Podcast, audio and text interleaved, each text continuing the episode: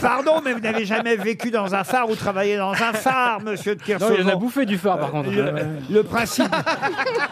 un phare breton, oui. Ouais, j'en ai deux phares, moi. Mais le principe d'un phare quand on est marin, c'est Ouais, de s'en- ouais. c'est de s'en éloigner, c'est de le contourner. Et admettons, imaginons que vous approchiez d'un Oui. phare, monsieur de Kersauzon. Est-ce Oui. que de temps en temps, euh, voilà, vous jetiez l'ancre, vous dites, tiens, j'allais dire bonjour au gardien de phare. Mais le gardien de phare, il a qu'une envie, c'est qu'on n'allait pas lui dire bonjour. Sinon, il ne ferait, pas- il ferait pas gardien de phare.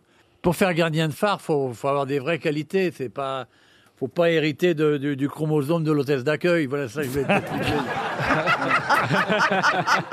Ah voilà J'aime bien ça. c'est bien. Bah, voilà une belle définition du gardien de phare, quand on le pousse un peu.